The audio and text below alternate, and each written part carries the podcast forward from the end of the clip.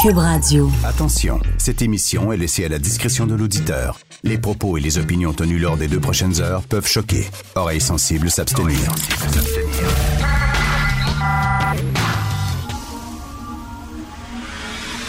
Martino. De 8 à 10. Politiquement incorrect. Quand le sage pointe la lune, l'idiot regarde le doigt. Cube Radio. Merci d'écouter Cube Radio est politiquement incorrect. Alors, le bloc ne cesse de monter chez les francophones. Et quand tu montes, quand tu montes, quand tu montes, tu deviens la cible de toutes les attaques. Bien sûr, les gens commencent à s'intéresser à toi et à, à vérifier ce que tu dis, ce que tu fais. Donc, tu es, beaucoup plus vulnérable. Et aujourd'hui, dans le Journal de Montréal, à la page 4, il y a un texte qui était écrit des candidats du bloc embarrassants. Alors moi, ce matin, je regarde ça, les candidats du bloc embarrassant. Et là, ils ont écrit ou partagé des commentaires islamophobes sur les réseaux sociaux.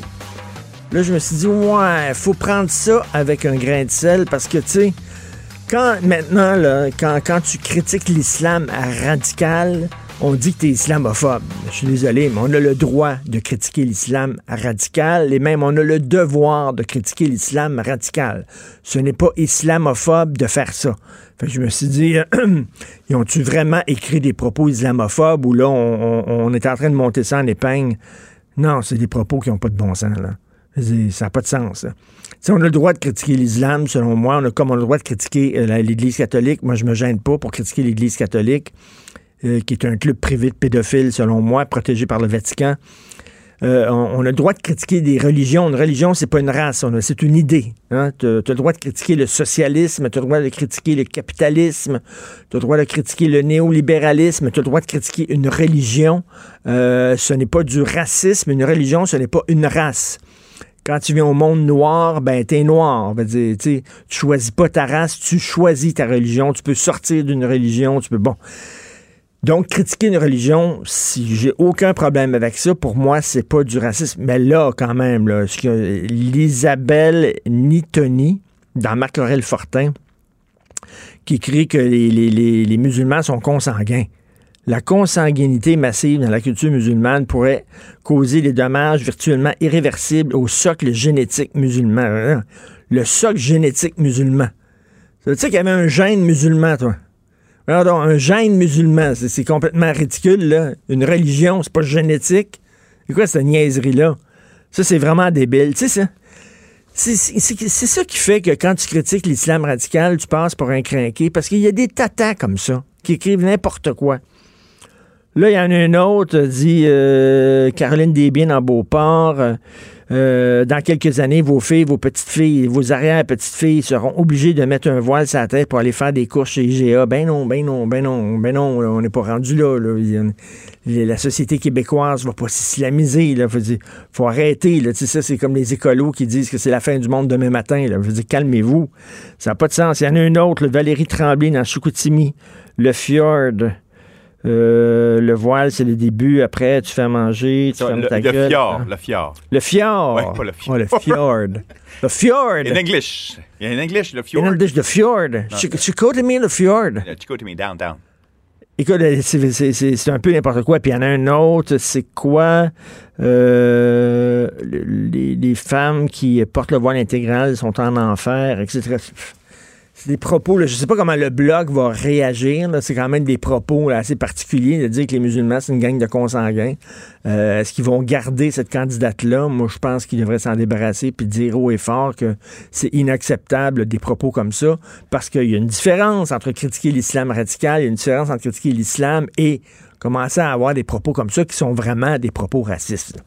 Quand tu dis c'est une gang de consanguins, voyons donc, c'est vraiment n'importe quoi. En parlant de n'importe quoi, il y a une députée libérale, et là, je ne sais pas comment prononcer son nom, Zgro. J'ai de la misère avec le fjord. Le fjord. Elle, Judy Zgro. S-G-R-O. Un gros S? S, ouais, S-G-R-O. Tu prononcerais ça comment? S-Grow? Zgro? S-Grow? Esgrau, Judy Esgrau. oui. Elle, c'est euh, une, députée libérale fédérale. Fait qu'elle défend. Elle défend ça doit être Esgrau. Esgrau. elle s'en va, va, dans une station de radio euh, que je ne connais pas. Et là, elle se fait interviewer par une euh, animatrice, une journaliste noire qui lui dit Mais qu'est-ce que vous pensez de ça, le blackface, blablabla, ça n'a pas de bon sens. Puis elle dit Écoutez, les Noirs sont tellement contents. Ils sont contents parce que ça montre que Justin Trudeau aime tellement les Noirs. Il est tellement proche de la communauté noire qu'il a décidé de se peindre en noir pour comme faire partie de la gang, pour montrer, regardez comment je vous aime. Christy, c'est-tu assez niaiseux, ça? C'est-tu assez débile? Tu sais, je comprends qu'il faut que tu défendes ton chef, c'est correct, tu fais de la politique, la ligne de parti, il faut que tu défendes ton chef. Mais commencer à dire que les Noirs sont contents que quelqu'un fasse du blackface. Si ça avait été, mettons, je sais pas, Andrew Scheer qui avait fait ça dans son... Penses-tu qu'elle dirait, ah, c'est bon, ça? Andrew Scheer fait un blackface parce qu'il aime tellement les Noirs. Il s'est peint le visage en noir. Là, elle s'est excusée. Elle dit oui, peut-être que c'était un peu. Ça manquait de sensibilité, euh, ce que j'ai dit. Da. Christy, da. Comment ça, tu peux défendre euh, ton chef qui pense. Moi, c'est comme les gens ces temps-ci. J'ai des amis de droite qui, qui, défendent Donald Trump, bec et ongle. Donné, je suis désolé, mais là, c'est au-delà de la droite et la gauche. Si vous défendez Donald Trump, vous êtes un crétin. On peut pas le défendre dans notre avec ce qu'il fait ces temps-ci. C'est au-delà de la droite et de la gauche. Le gars, il est incompétent, il est inepte, il est narcissique, il est psychopathe. C'est vraiment n'importe où. On va en parler un peu plus tard de ce qu'il a fait avec les Kurdes, que je trouve révoltant, scandaleux. C'est une des pires affaires qu'il a fait dans son mandat. Euh, même les républicains, il y a même des républicains, des gens qui sont près de lui, des gens qui jouent au golf avec lui, qui euh, commencent à le laisser tomber en disant, là, il est complètement fou. On en parlera un peu plus tard lors de mon euh, segment pour LCN. Vous écoutez Politiquement Incorrect.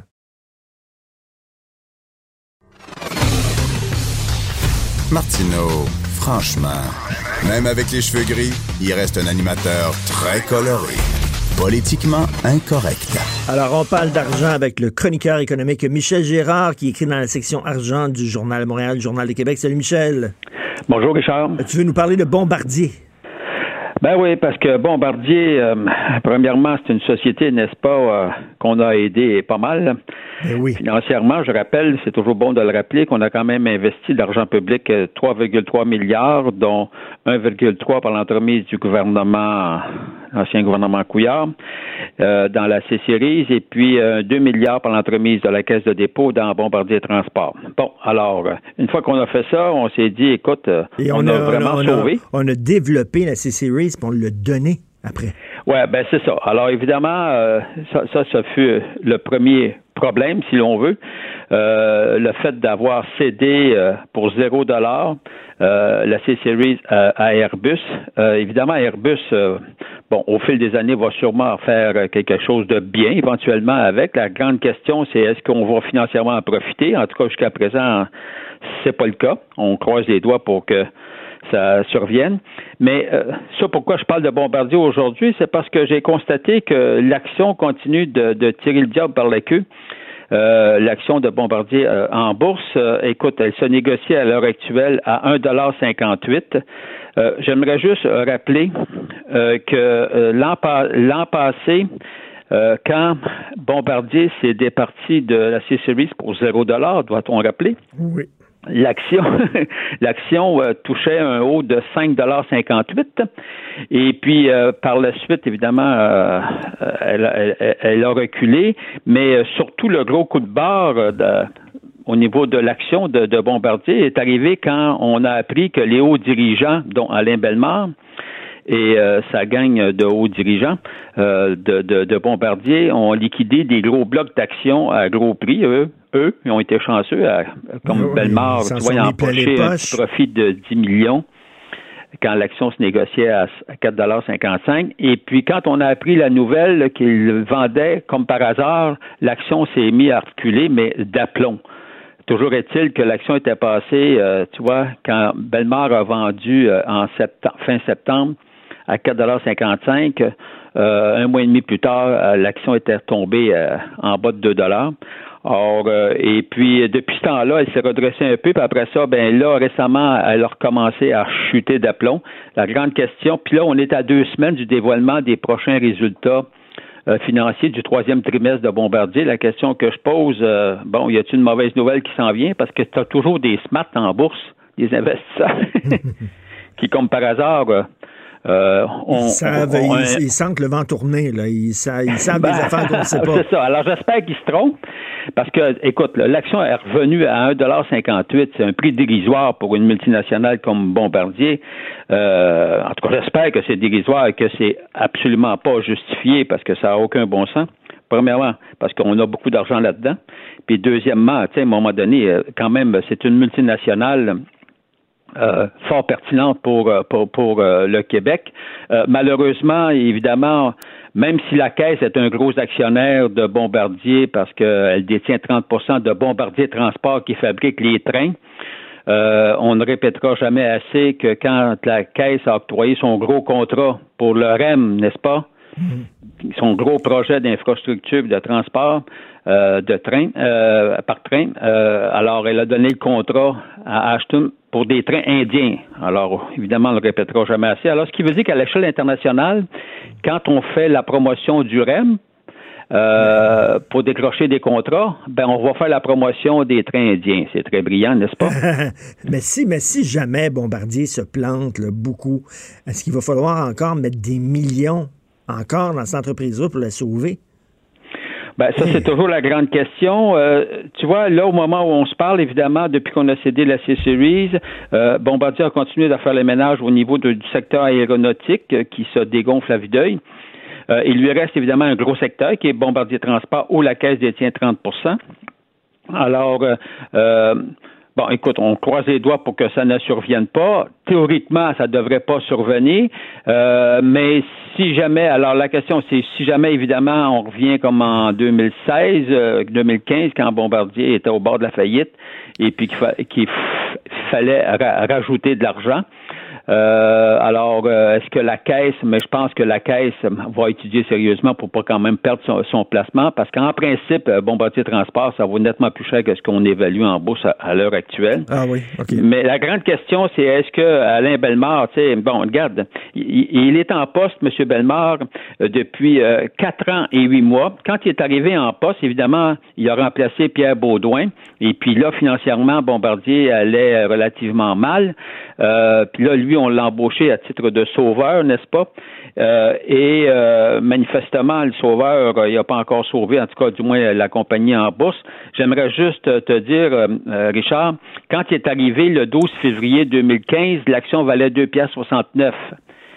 Quatre ans et huit mois plus tard, l'action vaut une pièce 58. Aïe, aïe. On s'entend que, tu sais, donc, un recul de 40% par rapport à il y a quatre ans. Fait qu'on s'entend-tu qu'en bourse, entre nous le moins, euh, Bombardier euh, va mal. Bon, alors j'espère qu'on est au, creux puis que ça ne pourra aller que mieux. Oui, c'est ça. Tout ce qui descend finit par remonter, on l'espère. L'OCDE qui relance les négos sur la taxation des GAFAM. GAFAM, c'est Google, Amazon, Facebook, Apple, Microsoft. Donc, ils ont trouvé une façon de les taxer. Ben, c'est-à-dire, on, on sait qu'on en discute depuis fort longtemps parce que tous les pays, à l'exception évidemment des États-Unis qui profitent de leur GAFAM, euh, alors, euh, et euh, eux en profitent au niveau des revenus d'impôts sur l'impôt sur les bénéfices, etc. Puis les autres pays à travers le monde, puis on est à peu près on est 134 pays d'après ce que je comprends qui font affaire avec les GAFAM de ce monde. Donc, on essaie évidemment de, trouver un moyen de percevoir des impôts euh, pour qu'ils payent leur part d'impôt, euh, ces fameux GAFAM. Là, on sait que euh, le, Justin Trudeau, lui, a promis, il était temps, en cadre de ben la présente campagne électorale, de taxer à hauteur de 3% les revenus bruts des GAFAM au Canada, ce qui pourrait, ce qui est intéressant en soi, et ça, c'est la même formule que met en vigueur la France à l'heure actuelle concernant l'imposition, la taxation des GAFAM. Alors, ce qui pourrait rapporter dès l'an prochain à peu près 600 millions de revenus d'impôt. Euh, et puis, euh, au fil des années, ça augmenterait. Alors, on prévoit que dans 10 ans, ça pourrait rapporter 1,2 milliard euh, d'impôts, ce qui est très intéressant. Je pense que ça va être probablement ce genre de formule-là qui devrait être accepté. Là, comme par hasard, tu vois, tu vois, c'est, écoute, c'est la semaine prochaine à Washington, vendredi prochain, que va se tenir le, G20 des finances, les, ministres des finances des, pays, des, des 20 plus gros pays au monde, industriellement parlant, on s'entend se rencontrent pour discuter de la formule en question. Bon, je ne sais pas s'ils mhm. vont finir, mais on ne sera pas surpris d'apprendre qu'il y a un certain président qui s'y oppose. Et puis. ah oui, lui, il veut pas être taxé. Trump veut pas être taxé. Ah ben, c'est-à-dire, lui, il est, quand même pas bête, notre Trump. Hein? Il sait bien que ce qui toute taxe qui sera payée à l'extérieur des États-Unis, mais ça va être euh, des entrées d'argent de moins pour lui. Ben oui, ben oui. il sait quand même soustraire. Alors voilà, on souhaite évidemment que les, pays de l'OCDE e s'entendent. Sinon, au, pire, euh, dépendamment si c'est Scheer ou Trudeau qui va qui va gagner euh, les prochaines élections. On espère. D'ailleurs, Scheer n'a pas encore dans sa plateforme, je n'ai pas encore vu ça, là, la taxation euh, des GAFAM. Il a laissé entendre qu'il était pour les taxer, mais j'aimerais ça que concrètement, il l'affirme dans sa plateforme électorale. Écoute, parce que c'est des centaines de millions qui vont pas de, ben dans, les, dans les coffres des gouvernements, ça. Et oui, et c'est injuste pour euh, toutes les entreprises, euh, les compétiteurs des GAFAM qui, eux, payent euh, des impôts. Parce qu'avec ces sommes additionnelles, tu vois, de 600 millions dès, la première année qu'on pourrait aller chercher avec la taxe, on pourrait avoir de l'argent neuf pour pouvoir investir dans nos médias, notamment dans la culture, puis dans différents programmes. Mais écoute, c'est des gros sous, ça, là. Mais oui, puis comment ça se fait que, Crave perçoit la taxe, Illico perçoit la taxe, Tout TV perçoit la taxe, mais pas, euh, pas ces affaires On parle de deux choses. Le 3 là, c'est pas la TVQ, la TPS, c'est de l'impôt. C'est de l'impôt. Donc, mais un 3% sur le revenu brut, ce qui est très brillant en hmm. passant, là. Parce que là, tu te fous, parce que, tu sais, les autres, euh, quand tu arrives l'impôt net à payer, euh, il y, a toutes sortes de stratégies fiscales qui font en sorte que des fois, tu gagnes des gros revenus, puis tu as, des petits, des petits, comme par hasard, des petits bénéfices euh, taxables, imposables. Donc là, on parle d'une taxe de 3% sur les revenus bruts de Microsoft, mmh. mettons, au Canada, ou de Google, ou de, Facebook, etc. Tandis que, à ce à quoi tu fais référence, les Netflix de ce monde qui ne perçoivent pas la TPS, ça, c'est d'autres revenus mmh. additionnels pour les forcer, évidemment, à taxer euh, imposer la taxe de vente. Laquelle taxe de vente doit être imposée par euh, tous les tous les joueurs dans, dans le secteur, ce que Netflix ne fait pas. C'est fou à quel point on se met à genoux devant ces grosses entreprises multimilliardaires qui ont de l'argent, qui peuvent nous euh, puis qui peuvent faire un effort, puis on se met à genoux. entre nous là, moi là, Netflix là, tu lui ordonnes demain matin de charger la TPS là, Netflix va pas sacrer son camp là. Ben non. Voyons donc toi. Ben non, voyons. Mais non, alors les, les, les firmes, les, les, les, compagnies euh, mondiales, ils veulent pas, ils veulent pas fourrer le monde. C'est juste parce qu'elles ont, évidemment, elles sont très efficaces en termes de lobbyisme. Mais par contre, euh, si tu leur dis c'est ça les règles, écoute, euh, les autres là, ils calculent. On fait-tu de l'argent, on fait pas d'argent, on fait d'argent, on reste là. That's it. Ben oui, tout à fait. Merci beaucoup, Michel. Michel Gérard va continuer à te lire dans le journal de Montréal, Journal de Québec, dans la section argent. Merci. Au revoir. Il est, temps que je commence à avoir la grippe, comme vous le savez. Ça, sonne un peu. Là. Euh, il est temps qu'on se tienne debout devant ces géants-là qui sont multimilliardaires, puis qui fassent, eux autres aussi, un effort et qui paient leur juste euh, somme qu'ils nous doivent. C'est de l'argent qui ne va pas dans les coffres des gouvernements, il faut le rappeler. Politiquement incorrect. À Cube Radio et sur LCN, le commentaire de Richard Martineau avec Jean-François Guérin. Cube Radio. Salut Richard. Salut. Euh, ça peut nous sembler loin de nous ce qui se passe en Syrie, euh, entre la Syrie et la Turquie avec les Kurdes. Euh, sauf qu'il ne faut jamais oublier que les Kurdes ont été des alliés euh, absolument exceptionnel dans la lutte contre l'État islamique. Et on se rappelle, il y a quelques jours, Donald Trump les a carrément largués. C'est absolument, écoute, pour reprendre l'expression du chef du NPD, c'est dégueulasse. On On s'attend pas à des coups de génie de la part de Donald Trump. Euh, on en a vu d'autres. Mais ça, c'est vraiment absolument dégueulasse. Rappelons-le, on a gagné la guerre contre l'État islamique. C'est grâce aux combattants kurdes qui sont des combattants valeureux d'un courage exceptionnel. On a vu même des femmes Kurdes qui prenaient la mitraillette puis qui allaient au front. C'est des combattants fantastiques. C'était nos alliés. Et là, maintenant, qui, eux, ont besoin de nous, parce que les autres, tu sais, ils ont combattu l'État islamique. Puis on sait que la Turquie n'aime pas les Kurdes. hein. Ils ont déjà gazé leur population kurde, la minorité kurde. Alors là, la guerre est terminée. Ce qu'on leur dit, c'est merci beaucoup pour votre aide. C'était super le fun. Bye bye, on s'écrit. Puis on, on part. Ils ont retiré les troupes américaines. Et là, les Kurdes sont totalement abandonnés. Et qu'est-ce qui arrive? Ben, il arrive que les Turcs, maintenant, sont en train de les massacrer. Et je veux faire un rappel historique parce que l'histoire se répète toujours. hein. Rappelez-vous, pour ceux qui peut-être ne le savent pas, la guerre d'Algérie. Les Français se battaient contre les Algériens indépendantistes parce que l'Algérie appartenait à la France. Il y a des indépendantistes algériens qui voulaient se séparer. La France combattait ces indépendantistes-là parce qu'ils voulaient que l'Algérie demeure française. Et ils étaient aidés par les Harkis. Les Harkis, c'était quoi? C'était des Algériens qui étaient pro-français. Donc, eux autres, ces Algériens-là, se battaient pour la France. Et là, finalement, la France a trouvé que c'était trop long, la guerre, c'était trop coûteux. Ils ont décidé de- d'accorder l'indépendance à l'Algérie.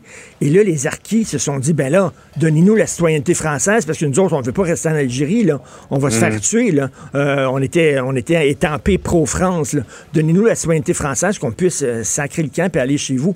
Ils ont dit non. Ils ont laissé à leur sort. Les Harkis ont tous été massacrés. Toute la gang ont été massacrés, alors que c'était des alliés de la France. Ils ont été abandonnés. Mais c'est c'est la même chose, Jean-François. là. Vraiment, c'était des alliés et on les laisse se faire tuer. Tu imagines le, le- le- le message que ça envoie la prochaine fois que les États-Unis vont faire une opération internationale quelque part, puis vont avoir besoin d'alliés. Les gens vont dire, bon, on a vu comment vous avez traité les Kurdes, vous avez- les avez abandonnés à leur sort. Ça ne nous tente pas vraiment de, de- de- de vous aider. C'est vraiment, c'est absolument dégueulasse ce qui se passe. Et là, il a dit, et là, il a dit en conférence de presse de notre Trump, moi, mais pourquoi on les, a- on les aiderait? Ils nous ont-tu aidés pendant la Deuxième Guerre mondiale? Ils nous ont-tu aidés en Normandie? Jean-François, en Normandie, en 1944, les Kurdes pensaient qu'il y avait une armée, les Kurdes, en 44. Voyons donc, c'est un crétin total. C'est Dans incroyable. la catégorie parallèle boiteux, là, c'est difficile de là. trouver euh, pire que ça. Ben, tout à fait. C'est Ah, dégueulasse. vraiment, là. Ah oui.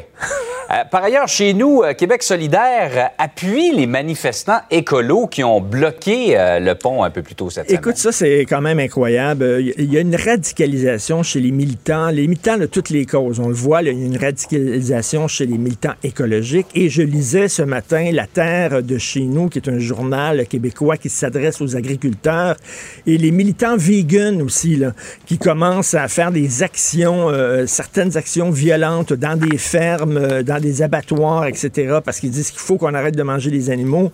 Et ils disent que c'est pas suffisant de faire des, des, des manifestations pacifiques, il faut euh, aller un cran au-dessus. Bref, il y a une radicalisation. Je trouve que c'est important de la part de nos élus qui rappellent à ces jeunes-là qui manifestent, ils ont le droit de manifester, mais il faut qu'ils respectent les lois et les règlements.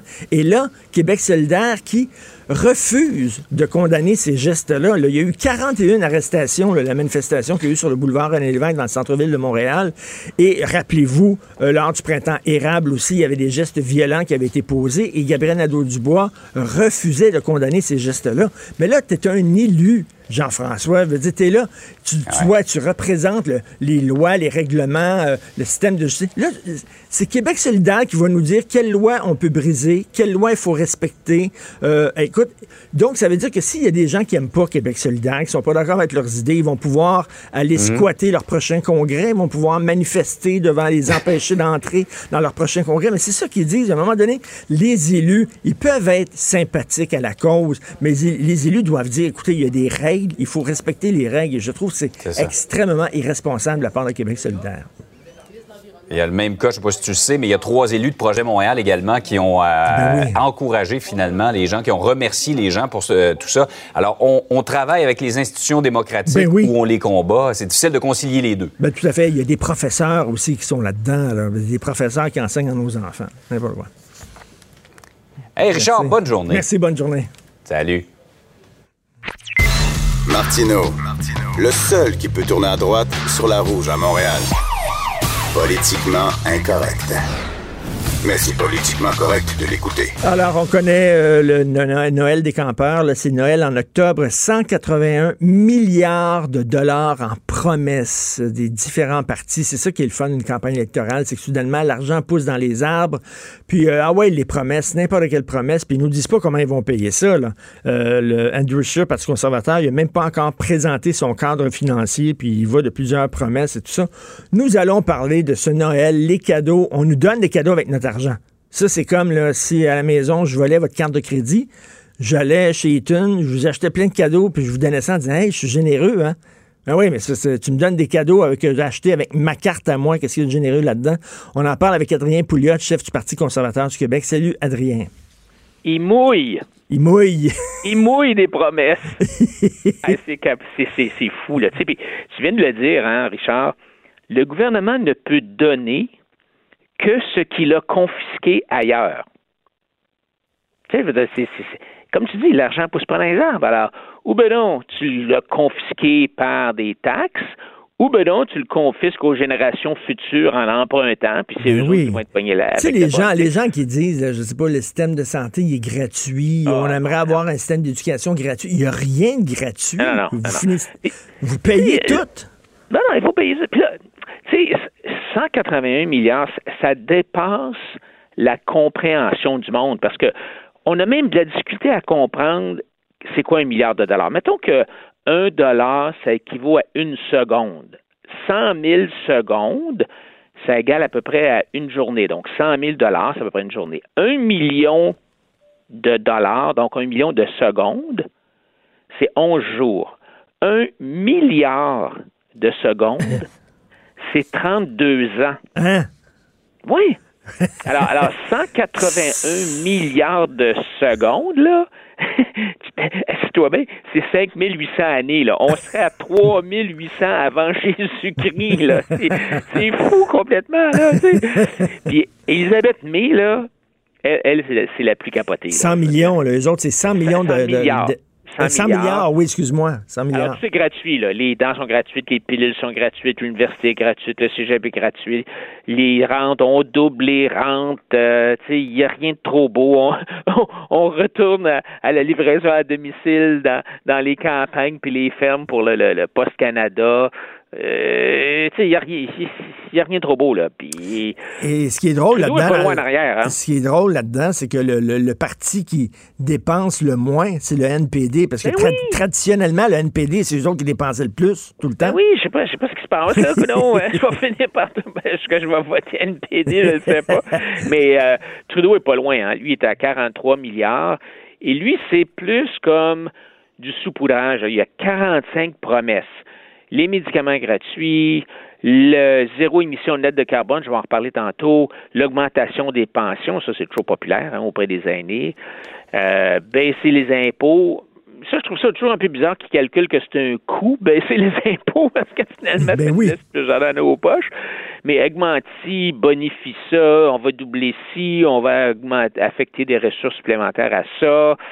Euh, écoute, c'est fou. Là. Mais je vais, prendre une seconde pour te parler du zéro émission nette.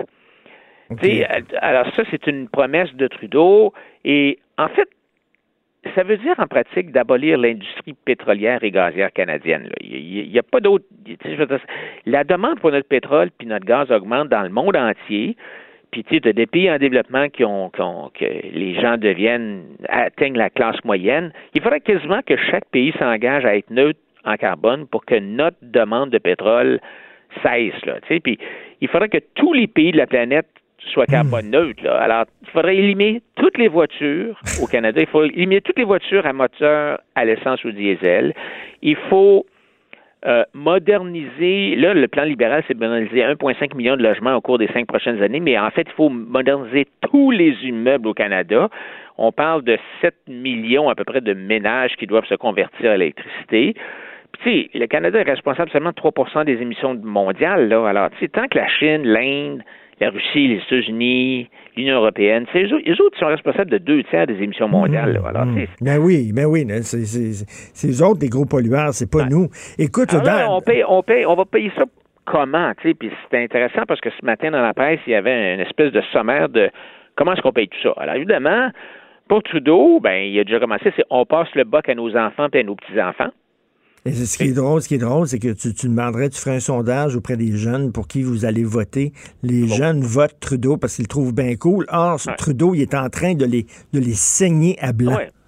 60% du déficit pour les promesses de Trudeau, c'est les enfants, les, déficits. On coupe dans le gras. Alors ça, c'est une autre façon de financer des dépenses nouvelles. Mais as-tu déjà vu Trudeau couper dans le gras à quelque part? Toi? Non. Non. On bloque les, les échappatoires fiscales pour les compagnies. Ça, c'est toujours bien populaire. On taxe les géants du web. On taxe les jouets de luxe comme les véhicules récréatifs. Mais tu sais, aussi les impôts des riches, là, ça marche pas. Je veux dire, Trudeau en a fait une augmentation de, de l'impôt des riches, là, quand il, a, quand il a mis le nouveau taux en haut de 200 000 oui. à 53 c'est supposé rapporter 3 milliards, puis finalement, ça a rien que levé la moitié parce que, évidemment, les contribuables sont pas caves. Ils vont, ils vont modifier leur comportement, tu sais. Ils vont changer leur comportement. Si tu dis, OK, je vais taxer, mettons, tous les véhicules récréatifs au-dessus de 200 000 mettons, là, ben là, les gens vont en prendre des plus petits ou bien euh, ils vont faire d'autres choses, ils vont acheter des tentes roulottes ou je sais pas trop, ils vont s'organiser. Les gens sont pas caves là. Alors euh, donc d'augmenter les taxes des riches, ça marche pas là. Et à un moment donné, si tu taxes trop aussi, c'est comme euh, tu, tu, tu, punis tu punis l'effort. Ben oui, c'est ça. Tu punis l'effort, tu punis l'initiative. Ça, ça, pas de sens. Écoute, et la presse, là, le texte de la presse, ils ont, étudié, analysé le cadre financier du bloc, puis ils ont trouvé une erreur de 9 ah milliards de dollars. Oui, euh, oups, un petit 9 milliards de dollars. 9 milliards de dollars d'erreur dans le cadre du bloc. C'est fou, là. Mais tu sais, encore une fois, le bloc, c'est la même affaire. c'est toujours les mêmes façons d'augmenter l'argent. On va, lutter, on va lutter contre les paradis fiscaux puis l'évasion fiscale. On va augmenter les taxes sur les riches.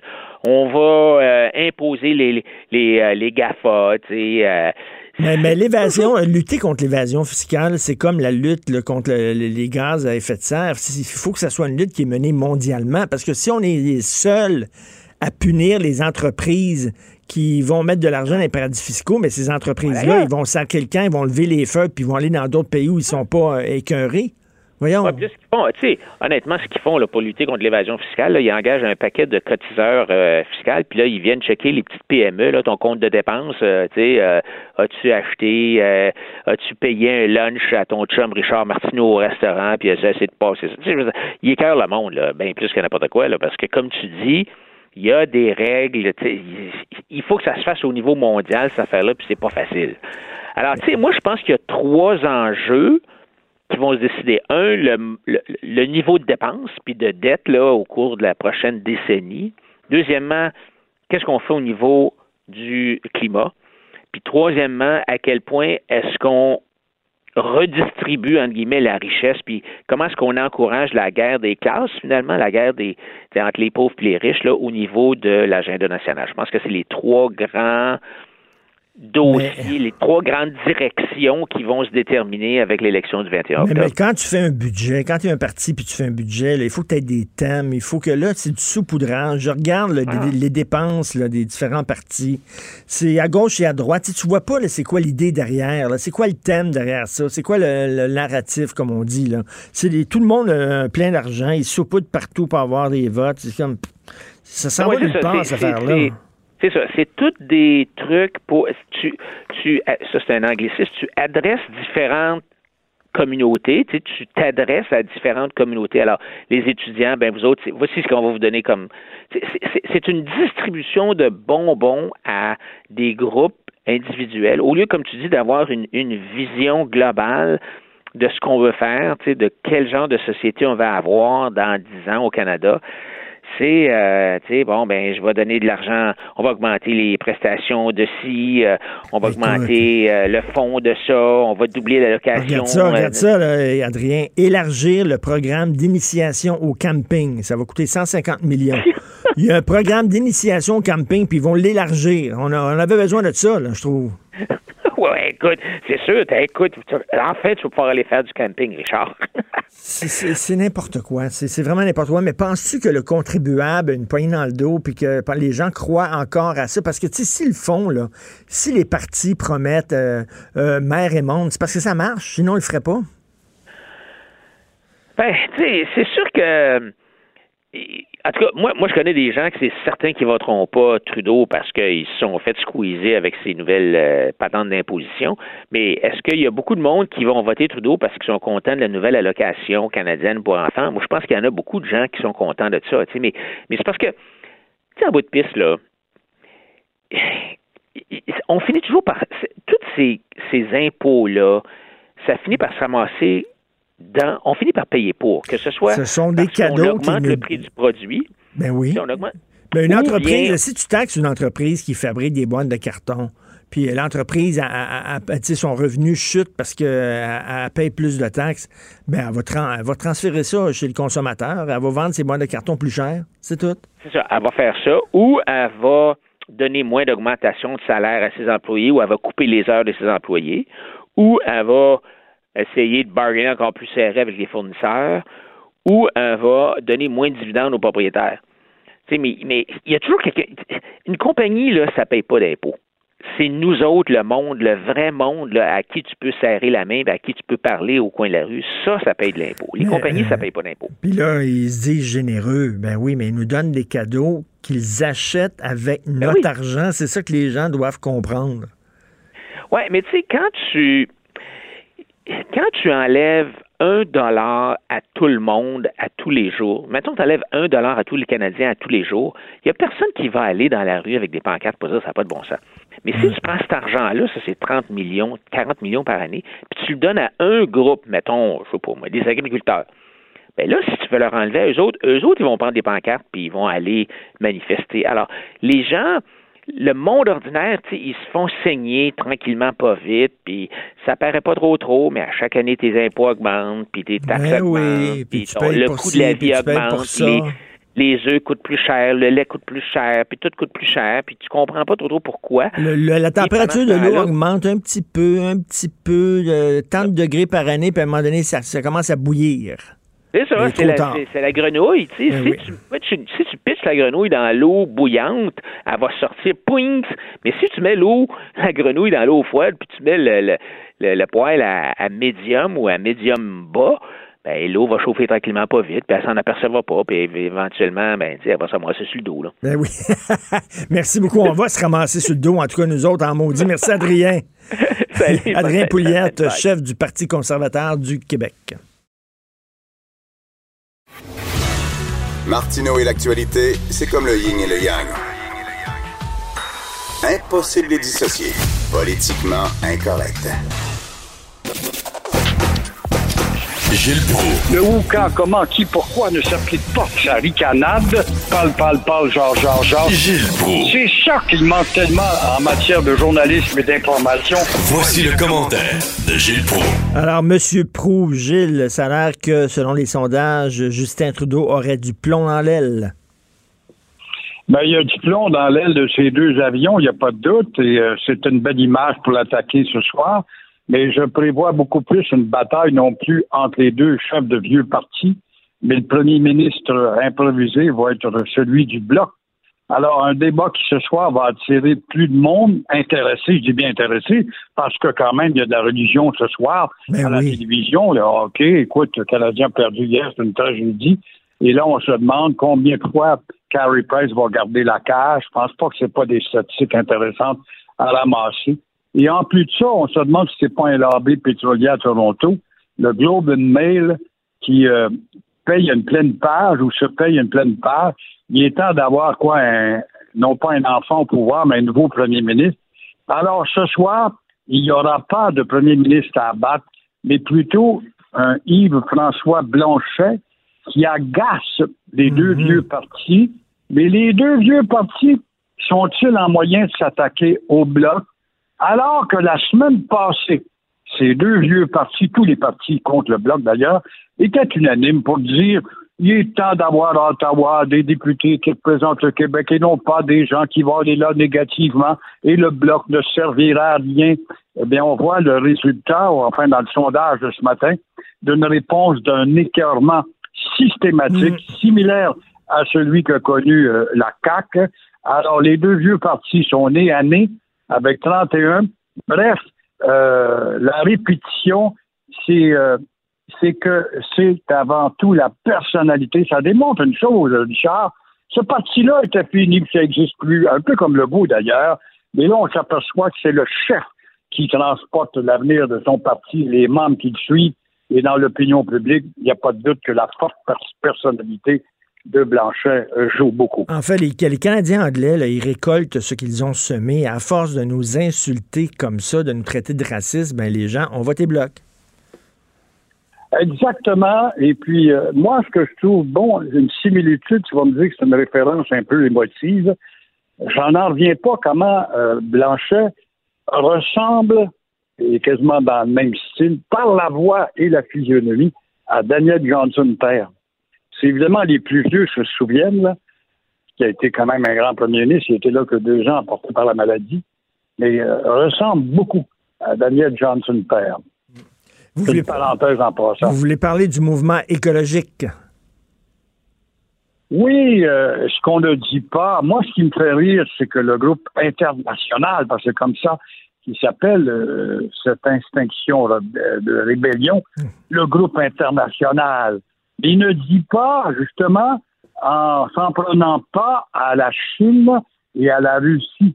Il faut voir un document, j'ai eu la chance de passer à travers du National Geographic, qui te fait une autopsie de toutes les tentatives d'exploitation des ressources dans le pôle Nord, même si ce matin, on nous illustre dans le journal de Montréal et de Québec euh, comment la communauté internationale travaille à étudier l'épaisseur des glaces et les vents. Ben oui, donc, ça fait 50 ans qu'on fait ça quand même. Et là, euh, on ne dit pas que les Russes ont quand même 20 brises-glaces dans le pôle Nord pour des intérêts empiriques. 2000 soldats dans le pôle Nord à percer des trous et en laissant s'échapper automatiquement le méthane qui augmente euh, la fonte de la glace. Ils euh, ne disent pas non plus euh, que la Chine est là, même si elle est loin du pôle Nord, pour éventuellement s'approvisionner en pétrole. Ils ne savent pas que la Chine est le plus gros client d'abattage. On s'attaque à la chaîne de la vie, là, ne serait-ce que des ours polaires, ne serait-ce que des éléphants en Afrique, des rhinocéros, quand ce ne sont pas les ailes ou les ailerons, pardon, de requins. Alors, comment ça se fait ben que le discours ne s'oriente pas, ne cible pas euh, ces pays du sud-est asiatique particulièrement? Comment ça se fait que l'ONU, qui a intérêt à garder euh, la planète bleue comme un jardin, ne n'élève pas le ton et voir en sorte à ce qu'il y ait des réprimandes? Non, c'est toujours, c'est toujours l'Occident, c'est toujours l'Occident qui est coupable de tout c'est toujours l'Occident, les rois de la consommation, de la matérialisation. Et pendant ce temps-là, dans l'univers de la culture, euh, l'Occident vend quand même des camions gros pollueurs, des petits camions qui transportent des bebelles de construction avec euh, deux roues à l'arrière, ça fait quand même six roues, des multipollueurs. Et entendez-vous, M. Guilbeault, le grand écologiste du Parti libéral, parle pas fort. Dans Rosemont, il ne doit pas faire. Je ne sais pas s'il sera questionné. Et ensuite de ça, le Québec de l'avenir, c'est-à-dire Québec solidaire, va sûrement aligner quelques-uns de ces beaux gars et belles filles dans les rues de Montréal comme candidats lors de la prochaine élection. Ben oui, ben oui. Ben, vous avez vu le, groupe, justement, Extinction Rébellion, qui est présent dans plusieurs pays. À Londres, ils veulent, ils veulent paralyser l'aéroport de Londres pendant trois jours. Ben oui, comme une guerre, quoi. Quand on déclare une guerre, la première chose qu'on doit annoncer aux étrangers, malheureusement, on ne peut pas partir, l'aéroport est fermé. Alors allons-y quant à Liette, évidemment. J'aimerais bien voir le bilan de l'Angleterre. Je vais être là la semaine prochaine, mon cher Richard. Je pourrais peut-être te parler au retour de la fièvre du Brexit. Mais euh, je serais intéressé de savoir qu'est-ce que Londres n'a pas fait. Qu'est-ce qui est si urgent dans le cas de la Grande-Bretagne? quant à la lutte contre. C'est sûr que tous les gouvernements sont pour l'assainissement de l'air, tous les gouvernements sont pour l'amélioration euh, de, l'environnement. C'est bien beau de dire, moi, je vote pour telle partie, comme si les trois autres étaient contre. Bon, peut-être plus modérément, parce qu'il y a des impondérables économiques, mais il faut quand même tenir compte des deux équilibres Et là, vous voulez parler aussi des super infirmières euh, qui vont pouvoir soigner certaines maladies courantes, là, diagnostiquer et soigner certaines maladies courantes, comme, je sais pas, la grippe, les, les, oreillons, des choses comme ça. Vous en pensez quoi? Ben, je pense que les médecins sont-ils au service de la science? Sont-ils au service de leur salaire? Sont-ils au service de la santé? Alors là, euh, on a envie de dire, là, assez, c'est assez. Ce 30 000 à rajouter à certains médecins de famille pour superviser les super infirmières, euh, tout est super au Québec. Il n'y a pas que l'essence qui est super. On a tellement du super dans tout. Euh, assez, c'est assez. Et euh, encore, heureusement, la ministre qui était chez vous hier a, dit qu'elle ne donnait pas sa bénédiction immédiatement pour ça. J'espère, il y a des limites. Les blouses blanches sont rendues des dieux au Québec. C'est eux, ce groupe-là, qui nous fait le plus chanter parce qu'on est plus nombreux à aller à l'hôpital. Mais combien de fois, je ne sais pas si tu en as fait l'expérience. Moi, je vois souvent à Verdun, qui est un hôpital qui a rehaussé sa réputation de devoir faire une série d'articles justement sur son efficacité. Et c'est vrai. Et euh, quand tu arrives là, puis une infirmière qui est une super, mais elle n'est pas encore graduée super, tu lui parles de ton problème, 7 fois sur 10, elle devine ce que tu as. Ces filles-là ont déjà une formation plus avancée, quitte à les soumettre à des cours de perfectionnement obligatoires et euh, les laisser faire sans nécessairement avoir un médecin d'un pour savoir si tu as donné une 222 ou euh, une aspirine trop dangereuse, je ne sais ah pas. Euh, ça, c'est une bonne nouvelle. une bonne nouvelle parce elles sont capables de faire ça, les infirmières, de diagnostiquer certaines maladies, de nous dire quoi, quoi, quoi prendre, de, d'écrire des prescriptions, euh, de, de, nous prendre des rendez-vous chez les spécialistes. Euh, enfin, enfin, ça c'est une, bonne nouvelle. Enfin, on leur donne un pouvoir aux infirmières. Exactement. Alors, est-ce que le médecin qui va la surveiller peut-être pour, euh, je sais pas moi, les trois premiers mois, là, voir, bon, mais 30 000 pour ça, là, il y a des limites à la capacité de payer et euh, l'économie pas aussi en, santé que les Québécois en général. Est-ce que vous allez regarder euh, les débats de ce soir? Moi, d'après moi, ils n'auront pas des grosses codes d'écoute parce que le hockey, le hockey ce soir, je pense que c'est le ah, premier match diffusé à Montréal, c'est ça? Exactement. Ce sont les Red Wings, je pense, ce soir.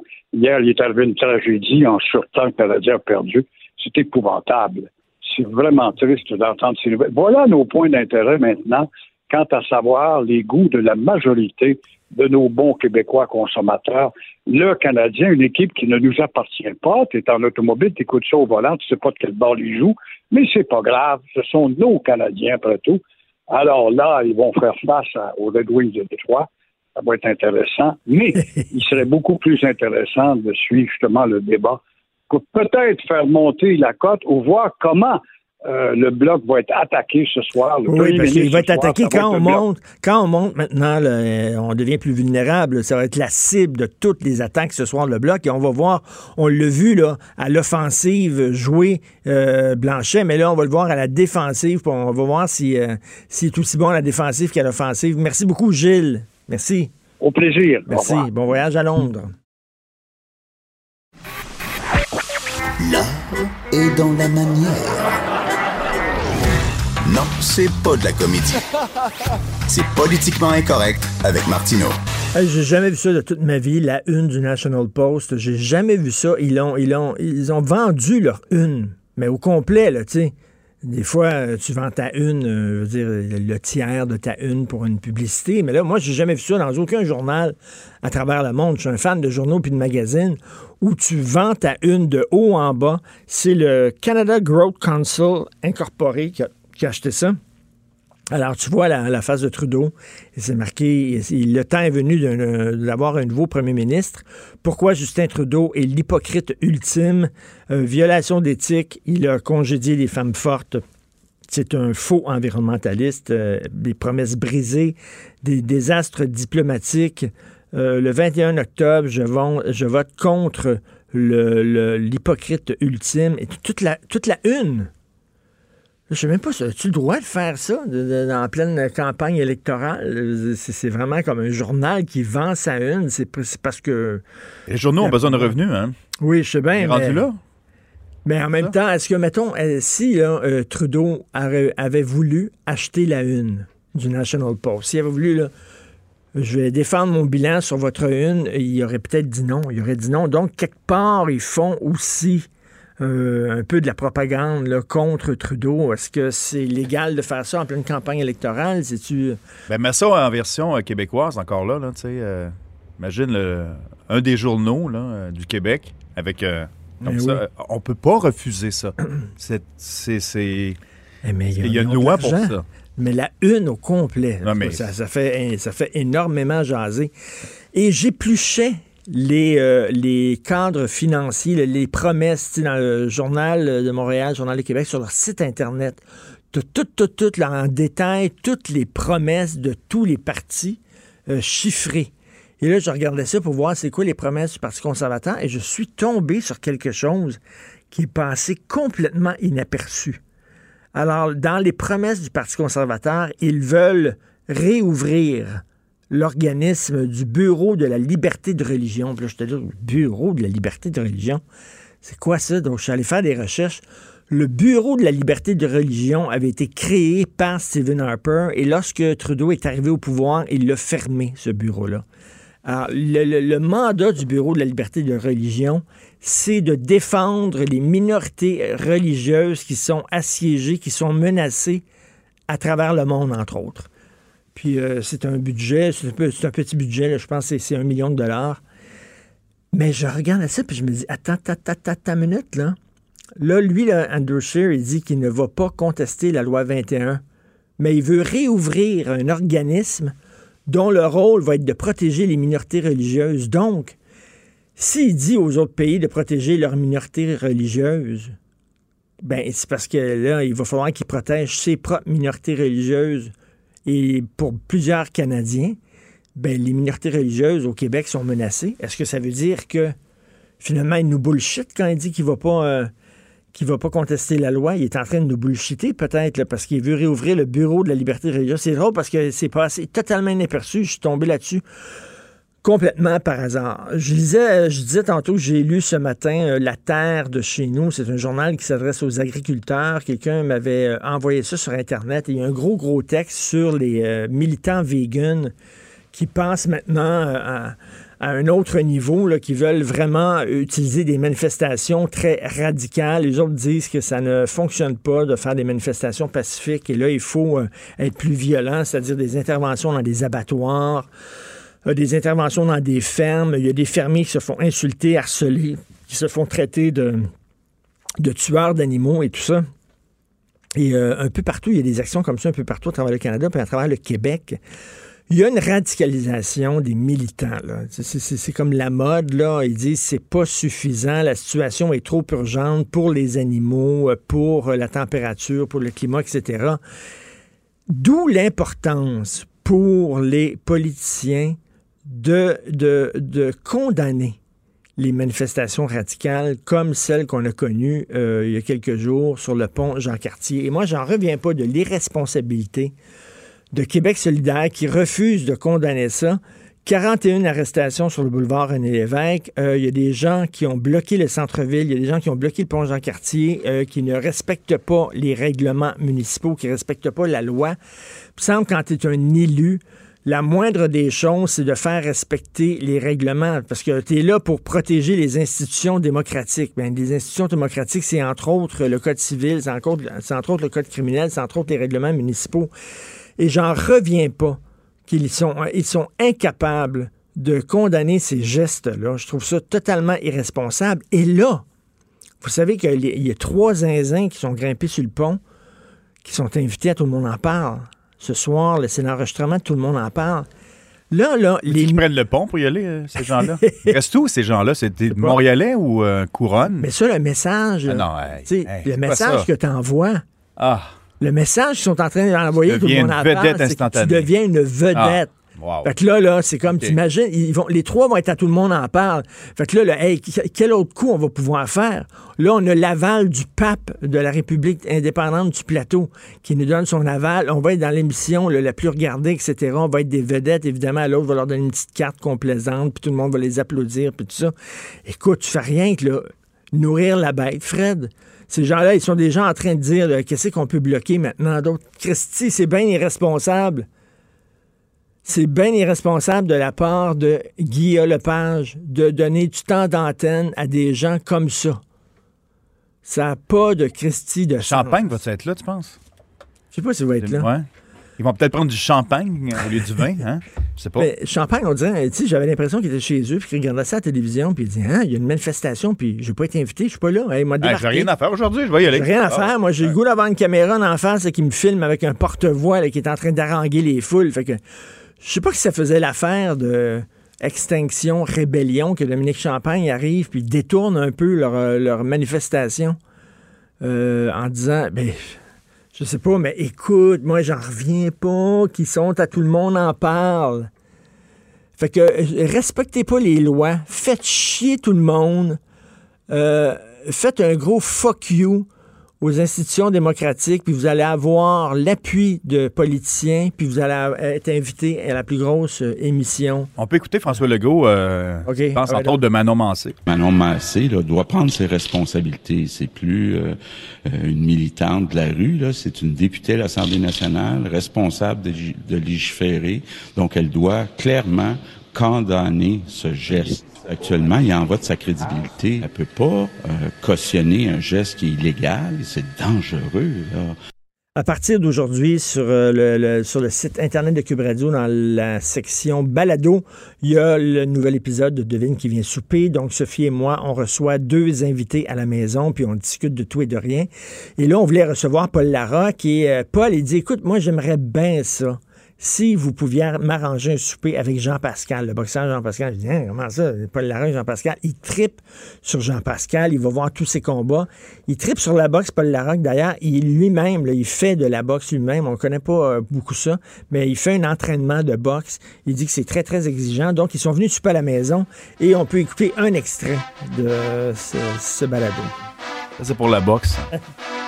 à cause de mon père, je suis une personne de, euh, de terrain, qui aime aider les gens, qui aime... Euh, fait moi, c'était pour aider les gens. C'était beaucoup plus euh, hmm. la prévention que, la, que, la, que de la répression, disons. Hmm. Donc, c'était mon côté comme que j'aime aider les gens, que j'aime être avec le communautaire, tu sais, c'est ça. Ouais, avec le monde, hein. Ouais. altruisme, en fait, puis là, maintenant, tu sais, plus en plus que je vis, je me dis, ah, tu sais, vu que j'ai ça dans mon sang, peut-être la politique... La politique. Oh, oh, oh, oh, oh. hey, c'est quoi? Parce que j'ai ça dans mon sang, je veux pas. Donc, ah, j'aime ça. Mais, mais est-ce que, est-ce que t'aurais, t'aurais mais Sophie, éventuellement pensé à cette euh, option-là de te lancer en politique euh, du vivant de ton père? Euh, non, parce que ça m'intéressait pas vraiment la politique. Il était pas prêt. Mais, mais aussi, j'étais plus jeune aussi, mais en écoutant beaucoup Paul le midi, euh, ah! écouter la joute et tout, puis tu sais, veux, veux pas, je l'ai dans mon sang. Alors, tous les autres partis vont pouvoir euh, cruiser Jean-Pascal. C'est le temps de faire de la politique. Il ne nous a pas dit dans quel parti au juste exactement. Son père était politicien, Jean-Pascal, et son père est une énorme vedette. Il est décédé, mais il est encore une énorme vedette très appréciée à Haïti. Et quand Jean-Pascal retourne à Haïti, il est vraiment reçu avec tous les honneurs parce que son père était très respecté. Donc, il dit qu'il veut se lancer en politique après Sylvie Bernier, qui est en politique. Euh, maintenant, un autre sportif qui veut se Madame, Madame Plongeon, euh, Madame, voyons, euh, Madame Fréchette, Fréchette aussi. Sylvie Fréchette, oui. C'est vrai, c'est vrai, tout à fait. Euh, on s'en va tout de suite à la pause. Vous écoutez Politiquement Incorrect. Martino, le seul qui peut tourner à droite sur la rouge à Montréal. Politiquement incorrect. Mais c'est politiquement correct de l'écouter. Alors, Éric Zemmour, euh, le polémiste, commentateur très célèbre en France, est dans l'eau chaude suite à des propos qu'il a tenus euh, lors euh, d'un congrès politique. On va faire le point là-dessus parce que c'est vraiment une controverse énorme en France. Nous allons parler avec Christian Rioux, l'excellent correspondant à Paris pour le quotidien Le Devoir. Salut Christian. Bonjour, Richard. Merci beaucoup de prendre le temps de nous parler. Là, c'était, dans le cadre de quel, euh, congrès? C'était les différents partis de droite tentent de s'unir, d'unir leurs forces euh, en France. Oui, écoutez, c'était oui, c'était il, y a, a, il y a deux semaines, environ un peu plus de deux semaines. vous savez que la droite est un peu est un peu en morceaux ici en France hein, depuis les dernières élections européennes. C'est un parti qui est un peu en, en déshérence. Les républicains, hein, je vous parle des, des, républicains, la droite classique, la gaulliste traditionnelle. Donc il y a il y a, il y a diverses personnalités de, de, droite qui se sont réunies en se disant il faudrait trouver moyen d'unir les droites. C'est des gens qui sont regroupés beaucoup autour de, de Marion Maréchal, là, euh, on ne l'appelle plus Le Pen, là, la, la nièce de, de, de, de, Marine Le Pen. Et il y a eu là plusieurs, euh, plusieurs discours, un discours de, de, de Marion Maréchal, un discours d'Éric Zemmour, euh, plusieurs discours donc qui se sont euh, tenus à ce moment-là. C'est un petit regroupement qui, qui, a, qui, a, fait qui a fait du bruit à cause d'Éric Zemmour et parce que de, de manière un peu un peu inusitée, son discours a été diffusé en direct sur la chaîne LCI, ce qui a été ce qui était ce qui est pas habituel, je dirais. C'était une sorte de hasard et, et donc on a beaucoup parlé du regroupement.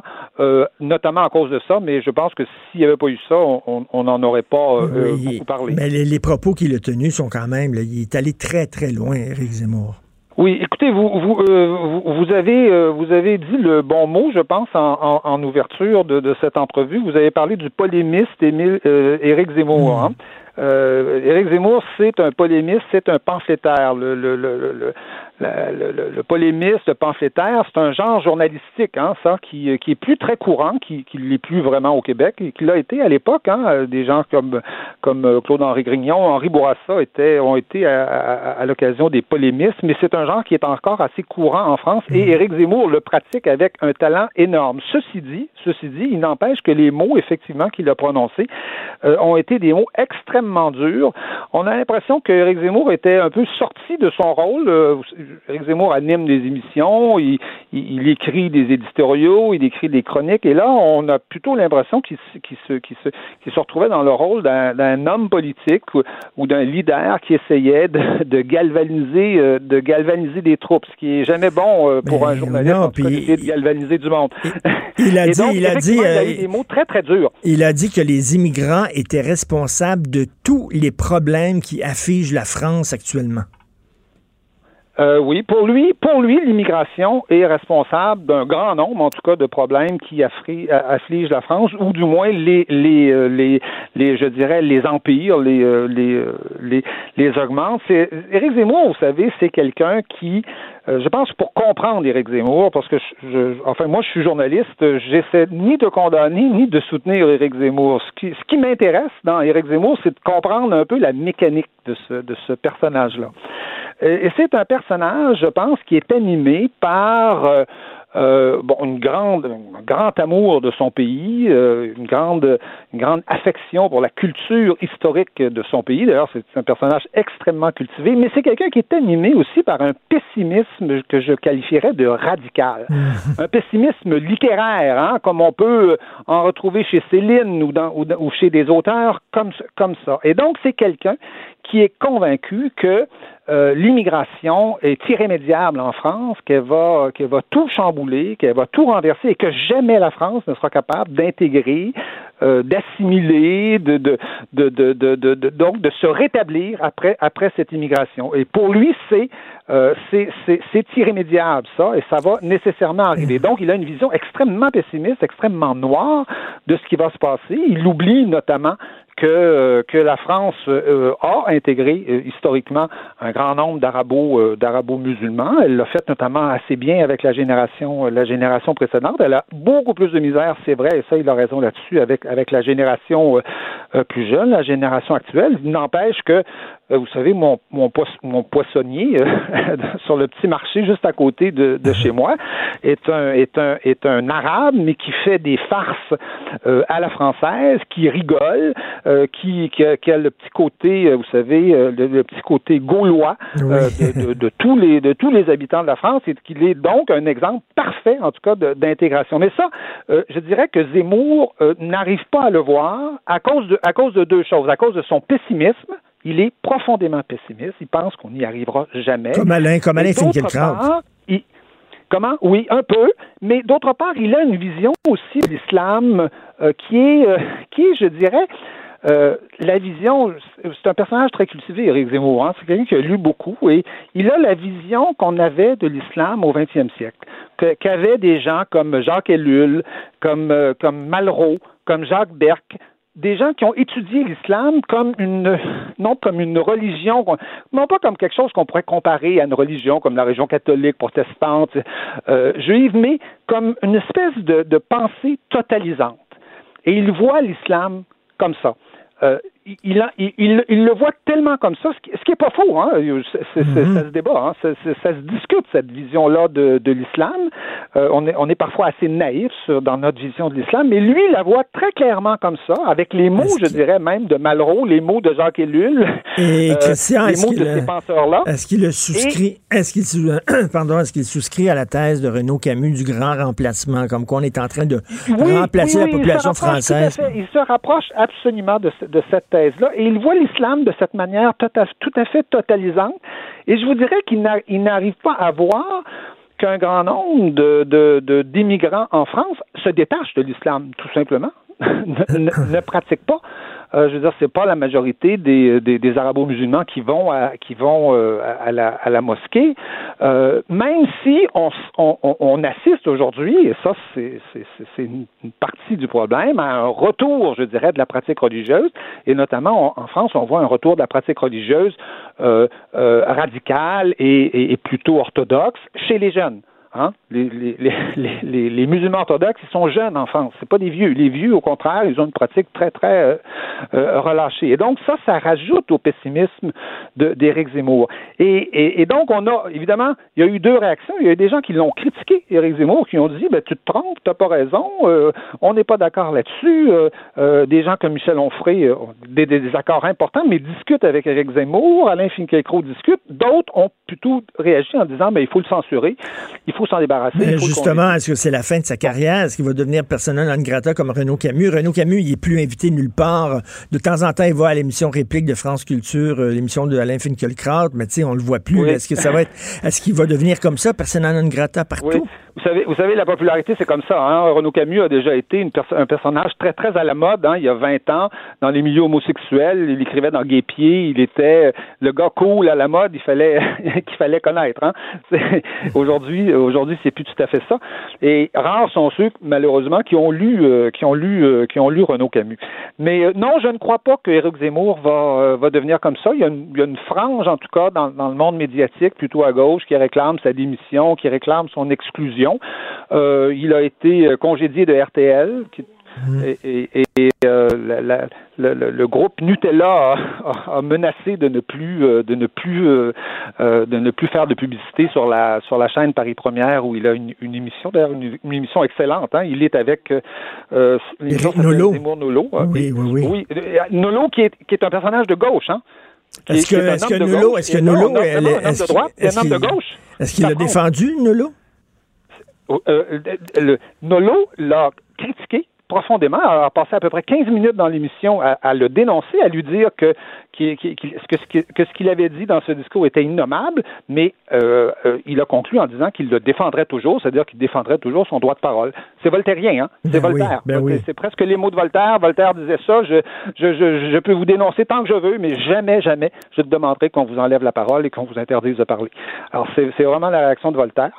Et donc, je pense que la France est encore assez voltairienne pour, pour à la fois euh, laisser libre cours à la critique des propos euh, d'Éric Zemmour, qui d'ailleurs répond, hein, qui, euh, qui, qui, qui n'évite pas le, le, débat. Au contraire, il est assez rare. Est-ce qu'il sait, est-ce qu'Éric Zemmour discute avec tout le monde. Mais est-ce qu'il a dit qu'il a reconnu qu'il a dérapé, que ses mots ont dépassé sa pensée? Non, non, absolument pas, absolument pas. Au contraire, il, au contraire, il défend, euh, il défend son point de vue. Mais ce que je trouve désolant dans la critique de, de, de d'Éric Zemmour, c'est que très souvent, puis et ça c'est très présent au Québec notamment, euh, c'est qu'on on, on, essaie de le rattacher à une, je dirais à une à une tradition raciste, vous savez, suprémaciste blanc. J'ai même entendu parler de suprémacisme blanc sur Radio-Canada pour quelqu'un comme Éric Zemmour. Éric Zemmour est absolument pas dans ce genre de tradition-là. Je, je, je, peux vous le dire, il est absolument pas là-dedans. il y a une tradition raciste en France, mais ce n'est pas du tout la tradition américaine. C'est plutôt la tradition de l'antisémitisme hein, qui a été qui a été virulent, notamment dans les milieux catholiques, euh, qui l'est aujourd'hui très fort dans les milieux euh, arabo-musulmans. Mais c'est pas du tout cette tradition-là. Et je, je, le répète, ce qui, euh, ce qui explique, je dirais, les mhm les écarts de langage d'Éric Zemmour, les, les, les, le côté extrémiste de certaines de ses, de ses paroles, c'est en particulier son pessimisme, son pessimisme radical. Il ne croit pas que la France va être capable d'intégrer euh, ces nouvelles populations. Je suis, je suis en train de lire là, son, son, histoire de la France, mais c'est magistral. C'est un homme extrêmement érudit. Ah, tout à fait, absolument. Mais et d'ailleurs, il est, il est, euh, ses amis le critiquent. Hein? Euh, bon, sa, sa, vision, par exemple, du pétainisme est extrêmement critiquée en France. Il, mm. évidemment, Éric Zemmour n'est pas pétainiste, mais il reconnaît certaines qualités euh, à Pétain et, et, à cette période-là, il considère qu'il y a des Juifs, notamment, qui ont été sauvés peut-être grâce, mm-hmm. grâce à cette époque-là. Et ça, c'est extrêmement critiqué. Les, les historiens ici discutent de ces thèses. Il leur répond. écoutez, on est dans le, on est dans le débat, euh, on est dans le débat politique et je vous dirais que euh, euh, c'est en général agréable d'être en désaccord avec Éric Zemmour parce qu'on apprend toujours quelque chose. Parce qu'on apprend toujours quelque chose. Voilà, il y a des gens, vous savez, avec qui on est en désaccord, mais on ressort des débats sans avoir rien appris avec Éric Zemmour. Ça, ça n'explique pas, ça ne justifie pas ces écarts de langage et son extrémisme parfois, sa façon de pousser tous les raisonnements jusqu'au bout, hein, jusque dans leur dernier retranchement mais, euh, mais c'est quelqu'un qui fait partie du débat, euh, du débat politique euh, en France. On peut l'aimer, on peut ne pas l'aimer, mais je, personnellement, je, ne, je, n'imagine hmm. pas le débat politique en France sans lui. On est ici, c'est le pays de Voltaire et ben on, ne met pas dehors. Ah, comme, on, on, dit. Pas dehors des gens, des gens comme ça. Surtout qu'il n'a pas insulté nommément des gens. Là, je veux dire, Zemmour ne, ne, ne, hmm. ne, fait pas de la diffamation à l'égard. Mais comme on dit, comme on dit en anglais, on est in France. Merci beaucoup, Christian. Rio, on continue à lire vos excellentes. Oui. tout à fait. On continue à lire vos excellentes chroniques dans le Devoir. Merci beaucoup. Parfait. Je vous remercie. Au revoir. Martineau, franchement, même avec les cheveux gris, il reste un animateur très coloré. Politiquement incorrect. Alors, on se tourne maintenant vers les États-Unis avec euh, le chroniqueur politique euh, Luc La Liberté. Salut, Luc. Oui, bonjour Richard. Euh, c'est épouvantable ce que vient de faire Donald Trump euh, aux Kurdes. Ça pas l'allure. Écoute, c'est euh, autant aux États-Unis qu'ici, parce que M. Trump a au Québec, il faut pas se le cacher, de, de, de, nombreux partisans. Et si au départ, je pouvais comprendre une certaine logique, c'est-à-dire grosso modo, en faisant le ménage, on a quelqu'un de l'extérieur de la machine. Euh, en même temps, moi, j'ai toujours dit, le remède quand on choisit Donald Trump, il est pire que le mal, c'est-à-dire que vous avez quelqu'un qui était pas... Euh, d'abord, moi, je continue de penser qu'il était pas... c'était pas... Il pensait pas qu'il allait être élu. C'est quelqu'un qui est non seulement incompétent pour faire ce travail-là, mais qui, en plus, s'est fort mal entouré et il le fait de plus en plus. Mais dans ce cas-ci, ce qui est assez particulier, c'est que la décision qu'il prend de retirer les troupes américaines, ben il la prend et il va à l'encontre de la quasi-totalité de ses conseillers et de la vie des généraux. Euh, les généraux, ça fait pas toujours leur affaire hein, de se soumettre au commandant en chef. C'était vrai sous Obama, c'était vrai sous M. Bush. Euh, mais habituellement, le désaccord, euh, on le tait, ou à tout le moins, on va parfois l'exprimer sous le couvert de l'anonymat dans les médias. Mais c'était impressionnant de voir au moment où M. Trump fait cette annonce-là où il dit qu'il s'est entretenu euh, avec M. Erdogan, par exemple, et il dit, écoutez, moi je lui ai dit ou je l'informe qu'on se retire du, de la Syrie, du nord de la Syrie en particulier, euh, les généraux se sont exprimés ouvertement. Et ça, c'est très, très rare qu'on voit ça. Donc, c'est dire qu'autant à l'intérieur, non seulement du groupe des opposants, des démocrates, dont on devait s'attendre, s'ils sont solidaires de ce que faisait Barack Obama avec la Syrie, euh, on devait s'attendre à une opposition. Mais moi, ce qui m'a impressionné, c'est ce que j'ai appelé une fronde, c'est-à-dire à quel point les militaires, à quel point le Parti républicain et même des conseillers à la Maison-Blanche ont dit, grosso modo, si on vulgarise, nous, celle-là, on la comprend pas. Mais, mais moi, je ne peux pas comprendre qu'il y a encore des gens euh, qui défendent Donald Trump, parce que ça, c'est vraiment indéfendable. Si on a gagné la guerre contre l'État islamique, c'est vraiment, entre autres, et même surtout grâce au courage extraordinaire des combattants kurdes. Et il faut le rappeler qu'il y avait des femmes là-dedans, hein, Luc, on a vu des images de femmes kurdes avec des mitraillettes, avec un courage incroyable. Et là, ils ont fait la job, on leur dit merci beaucoup, donc Carlos ou le call you, puis on s'en va. Puis on dit finalement à la Turquie, vous pouvez faire ce que vous voulez avec votre minorité kurde, on s'en balance. Et la, la, la, cette décision-là, en fait, hein, non, non, non seulement elle est, euh, non seulement elle est controversée dans, dans l'immédiat, mais elle reflète un peu ce que fait Donald Trump depuis qu'il est en place. C'est-à-dire que tous ceux qui étaient avant l'arrivée de Donald Trump des, des, alliés des Américains, M. Trump se plaît à leur mettre des bâtons dans les roues quand carrément il n'y va pas d'un désaveu. Et, et, si on pouvait pendant un temps dire, ben le America First, ça se défend, ce qu'on appelle entre autres de l'isolationnisme, ça a marqué toute la politique étrangère américaine dans l'histoire. Si cette approche-là isolationniste, elle peut toujours se défendre, puis je pense pas qu'il y ait un dirigeant ou un citoyen qui souhaite envoyer finalement de, de, de des, des, des, soldats de son pays mourir ailleurs euh, pour une cause qui parfois hein, est un peu trouble, c'est-à-dire qu'on sait pas toujours ce qu'on va y chercher, puis on envoie des nôtres se battre et parfois mourir là-bas. Donc si le président avait ce America First en disant moi j'en ai contre le globalisme, euh, en même temps on peut pas se retirer sans stratégie, puis on peut pas se retirer aussi brusquement sans se mettre ses alliés à dos. Et pendant un temps, il y a des alliés américains qui ont dit OK, M. Trump est là pour quatre ans, euh, on n'espère pas grand-chose pendant quatre ans, mais éventuellement il y a quelqu'un de sensé qui va revenir à la Maison Blanche, puis on rétablira les ponts. Mais quand on voit ce que fait M. Trump et la brutalité du geste à l'égard des Kurdes, qui tu l'as très bien souligné, ont donné beaucoup grosso modo, sur le terrain, c'est eux qui font la job de bras avec, bien sûr, un soutien militaire puis un soutien financier des, des Américains, soutien stratégique. Mais là, le message qu'on passe carrément, c'est que la parole américaine ne vaut plus grand-chose. Personnellement, actuellement, avant de m'associer avec les États-Unis, si je suis un diplomate étranger ou à plus forte raison un dirigeant étranger, euh, j'y pense à deux fois Ben, ou encore, ben, ben je, trouve ben d'autres, oui. je trouve d'autres partenaires. Ben, parce que là, qu'est-ce que vaut la, que vaut la parole Voilà. des États-Unis? là, La prochaine fois qu'ils ont besoin d'alliés, les gens vont dire, écoute, on a vu la façon de traiter les Kurdes, tu t'es reviré, puis tu les as à leur sort, puis ils se font, ils vont se faire massacrer. Là. Et euh, le message que tu envoies à tes alliés, c'est dévastateur. Et, si on pourrait toujours se dire, écoutez, les Américains, c'est un marché qui est gigantesque, c'est encore une puissance militaire. Quand M. Trump sera parti, on, on va pouvoir rétablir les ponts. Il y a des gens qui actuellement font leur lit ailleurs. On se trouve d'autres partenaires. Et ce qu'on imagine mal parfois quand on essaie de se projeter, c'est ben, dans, dans un an ou dans cinq ans ou dans dix ans, est-ce qu'on aurait été capable de refaire ce que M. Trump s'est plus à défaire? Et parfois, je le rappelle, on aurait toujours pu parler d'idées ou parler de fonds ou parler de stratégie. Mais ce ce qui est de plus en plus évident depuis le début, c'est que la seule stratégie, c'est je ramène mes billes à la maison, mais je, je n'investis pas dans autre chose ailleurs. Il y a personne qui imagine l'avenir américain passer par des relations très, très soutenues puis proches avec la Russie. Euh, avec la Chine, on voit à quel point c'est compliqué. Donc, moi, ce que je dis souvent, c'est il y a la période actuelle, c'est vrai, puis on peut être pour ou contre, ou on peut trouver qu'il y a une tourmente extraordinaire, mais projetons-nous à moyen et à long terme. Les Américains ont construit et tissé ce réseau de liens-là depuis la Deuxième Guerre mondiale. Et dans l'espace de trois ans, on a jeté à la poubelle un certain nombre de dossiers ou d'ententes qui étaient particulièrement cruciales pour Mais la stratégie que, américaine. Luc, est-ce qu'il y a des républicains qui, qui se disent actuellement, ben là, il faut se débarrasser de lui, ça n'a pas d'allure, il est inapte? Parce qu'en plus, là, en plus, dans un point de presse, il a dit oui, Ouais. mais qu'est-ce qu'ils ont fait, les Kurdes, pour nous, en Normandie? Écoute, Non, voilà, ça, je non, mais ça, je c'est- de, la je je de maladie mentale.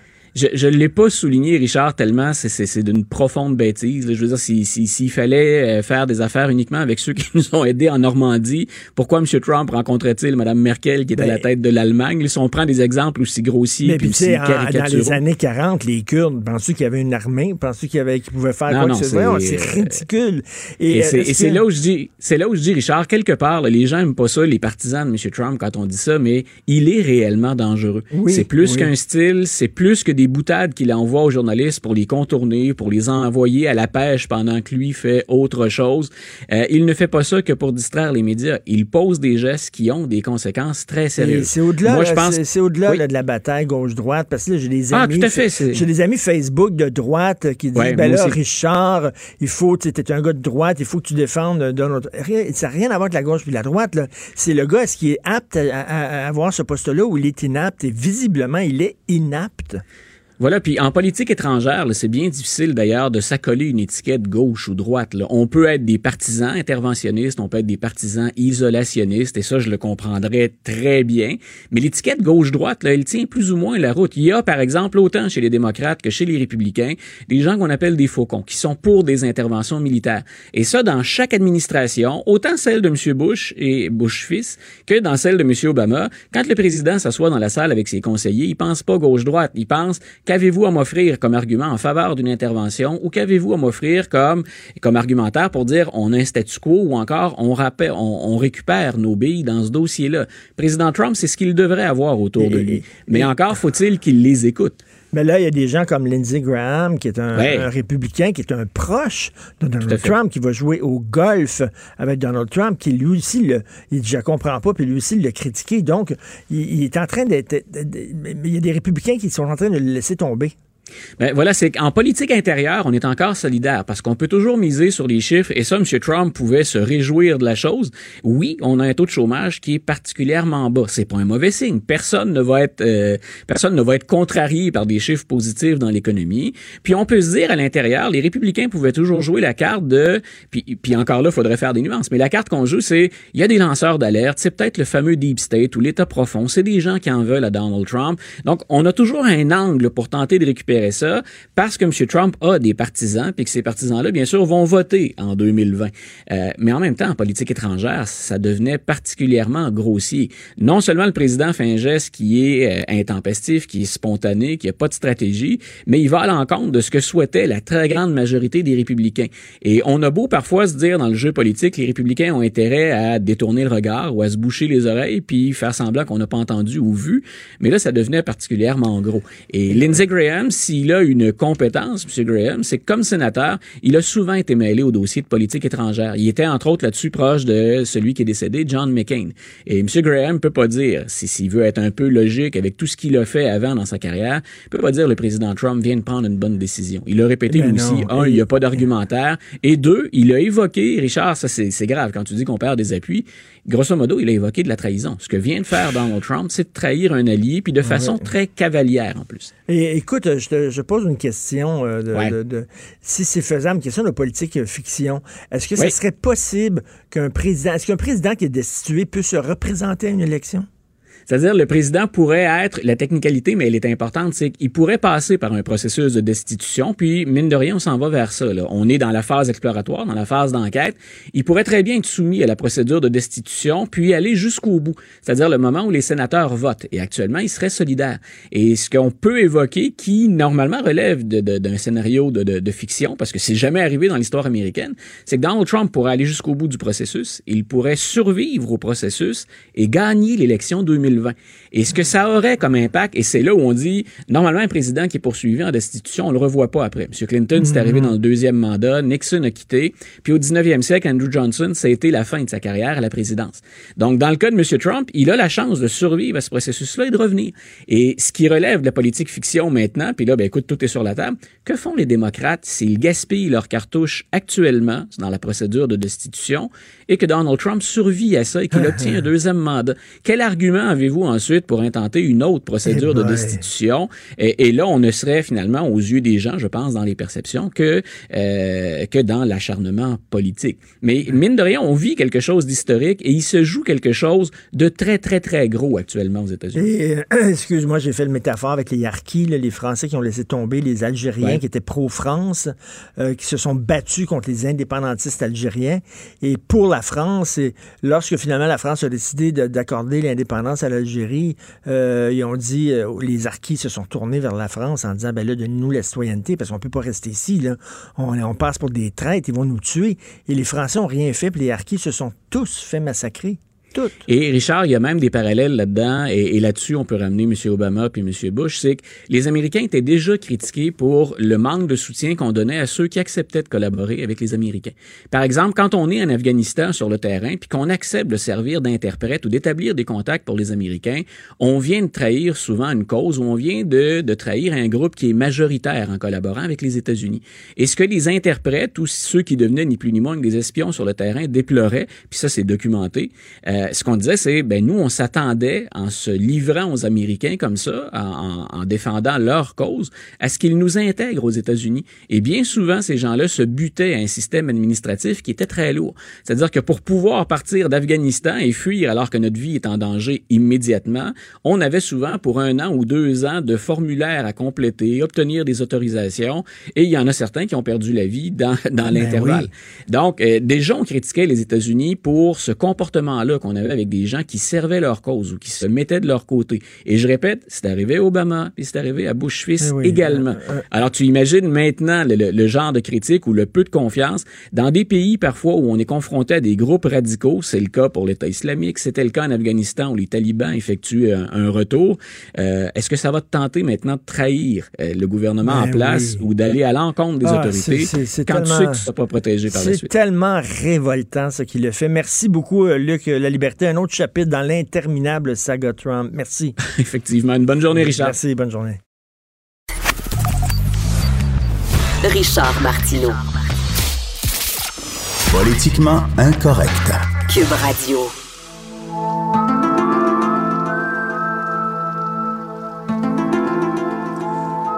Tous les jeudis, on parle de complot, de théorie du complot avec Alexandre Moranville-Wallet. Et là, ça tombe bien, Alexandre, parce que je suis malade comme un chien, j'ai une gastro. Et c'était même pas prévu, hein, le sujet du jour, en accord avec ta, ta maladie. La pharmacie, tu parles Big Pharma. Big Pharma. Il vous pardonnerez l'anglicisme, parce que c'est vraiment le mot qu'on utilise, là, même en français, pour expliquer cette théorie du complot qui, euh, je suis certain, va venir toucher une fibre sensible chez beaucoup de gens, parce que c'est... Ben, on a eu les Big Pharma on les déteste. C'est sûr qu'à l'origine, si on parle dans la réalité, là, dans le concret, euh, on s'entend, tout le monde est à la merci des compagnies pharmaceutiques. Hein, puis c'est ce qui donne l'origine vraiment de ce genre de théorie-là. C'est parce qu'on est on est littéralement dépendant de ces grandes compagnies qui fournissent les médicaments. En même temps, euh, est-ce que ça sauve des vies, encore une fois? Oui. oui.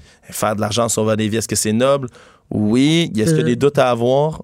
Oui. Et je pense que c'est une des théories que je peux le le mieux comprendre dans certains, pour certains angles parce que c'est bien de se remettre en question. Hein. Et là, les théories anti-vaccins, ça rentre là-dedans. Là, C'est certain que là, c'est un mot valise là, qui décrit, là, si, j'explique Big Pharma en tant que tel, c'est une théorie du complot selon laquelle les établissements médicaux, les compagnies pharmaceutiques en particulier, s'organisent à des fins financières contre le bien commun. Alors, le Big Pharma, c'est poussé parce que c'est vraiment dans une optique, là, vraiment de malveillance. Alors, le nom désigne, c'est une entité abstraite hein, qui serait formée, puis là, je nomme tout ce que ça regroupe selon ce terme-là. C'est des sociétés, des organismes, des organismes de réglementation, des ONG, des politiciens et même des médecins. quand on parle de théorie du complot, là, on parle d'une organisation, donc ces gens-là se parlent. Oui, oui. Puis c'est évidemment dans le secret. Hein? Alors, ils s'arrangent tous pour faire du lobbying pharmaceutique pour que euh, le plus de médicaments soient poussés vers le public, puis qu'on drogue les gens au maximum pour se faire encore une fois, un maximum de profit. Euh, selon, là, il y, a un professeur de littérature bien connu, Robert Blazkiewicz, qui euh, écrit beaucoup par rapport à la théorie du complot de Big Pharma. Puis lui, identifie quatre grands traits à cette théorie du complot-là. Comment on la reconnaît? Le trait numéro un, le complot, c'est commis toujours dans un but malveillant. Quand on parle de Big Pharma, c'est toujours malveillant. Deux, le grand public, hein, encore une fois, les moutons. Hein, trompé, ah le grand public ignore la vérité. Trois, l'absence de preuves tient lieu de preuves, Richard. Alors quand, si on le sait pas, puis si on n'a pas de preuves là-dessus, c'est parce qu'on nous a caché les preuves. Ça, c'est bon. Donc, c'est ça. L'absence de preuves tient lieu de preuves. C'est un win-win situation. Si j'ai des preuves, ah, ça prouve ma théorie, mais si j'ai pas de preuves, ah, ça prouve ma théorie. Ça prouve que oui, effectivement. C'est toujours, ben oui, c'est gagnant-gagnant. On peut jamais perdre. C'est fantastique.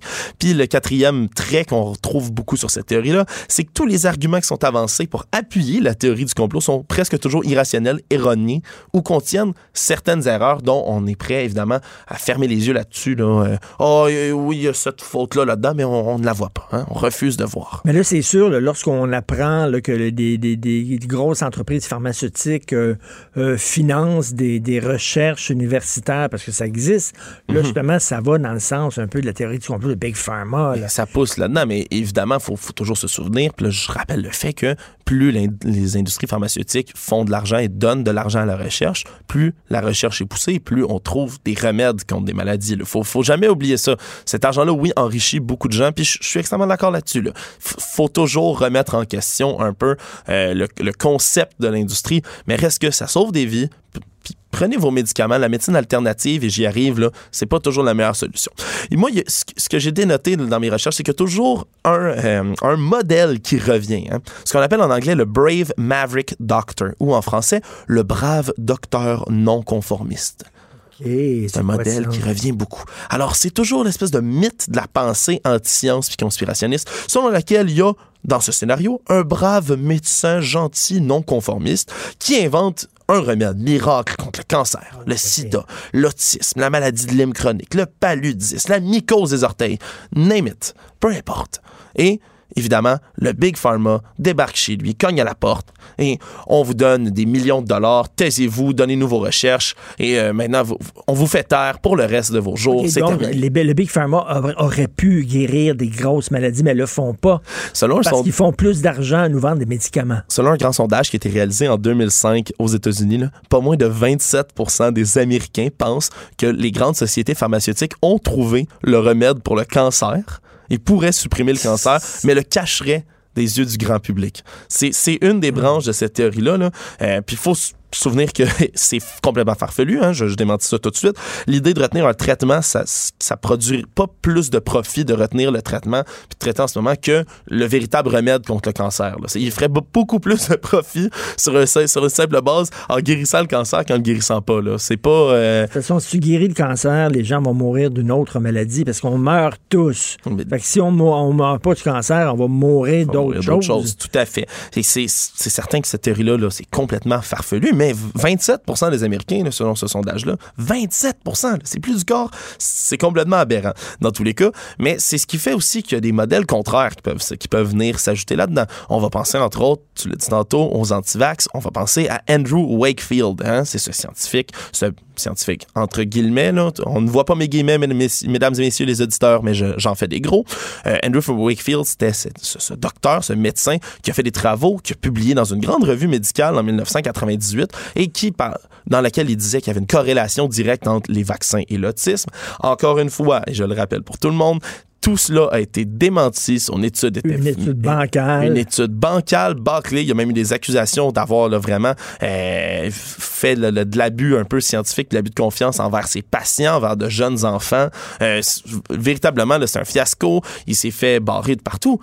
Et c'est à ce moment-là, évidemment, qu'on peut appliquer cette recette-là au Brave Maverick Doctor le brave docteur non conformiste. C'est là que beaucoup de gens se disent on a essayé de le faire. C'est comme le gars qui a créé, là, qui a construit un moteur qui roule à l'eau, puis finalement, il était. Le moteur ah ouais, à l'eau, à acheté, qui était acheté. Ouais, c'est ça. Mais c'est sûr que, si par exemple, il y aurait pu avoir des fonds de vérité sur le, le, moteur, je ne la connais pas, celle-là, il va falloir que je mm-hmm. m'y attarde, mais vraiment, c'est un modèle qu'on a repris pour ça. Et depuis, lui, contre toute adversité. Il est toujours en train de d'essayer de prouver sa théorie. Hein. Il n'a jamais lâché le morceau, même s'il a été radié depuis fort longtemps. D'ailleurs, euh, petit fait cocasse, il était en 2017 euh, au bal d'inauguration du président Donald Trump. Ah oui. Il a été invité. Ben oui, ben oui.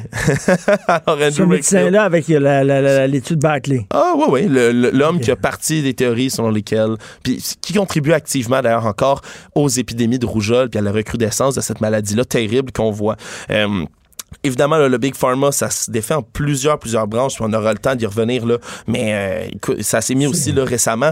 Cet été, on a reparlé encore du MMS, aussi le, appelé le Miracle Mineral Solution. Les gens qui buvaient littéralement là, un composé qui ressemble comme deux gouttes d'eau à de l'eau de Javel en se disant que ça pouvait guérir euh, le sida, l'autisme, l'hépatite et la grippe. Ah, pourquoi pas? Et ben, Santé Canada et les agences américaines, le FDA, ont dû refaire des avertissements encore. Cet été, ça date de août 2019. Là. On dit refaire des avertissements en disant cette solution-là, c'est de c'est, c'est, littéralement du poison, vous allez mourir. There's a sucker born every minute. Merci beaucoup, Alexandre Moraville Merci.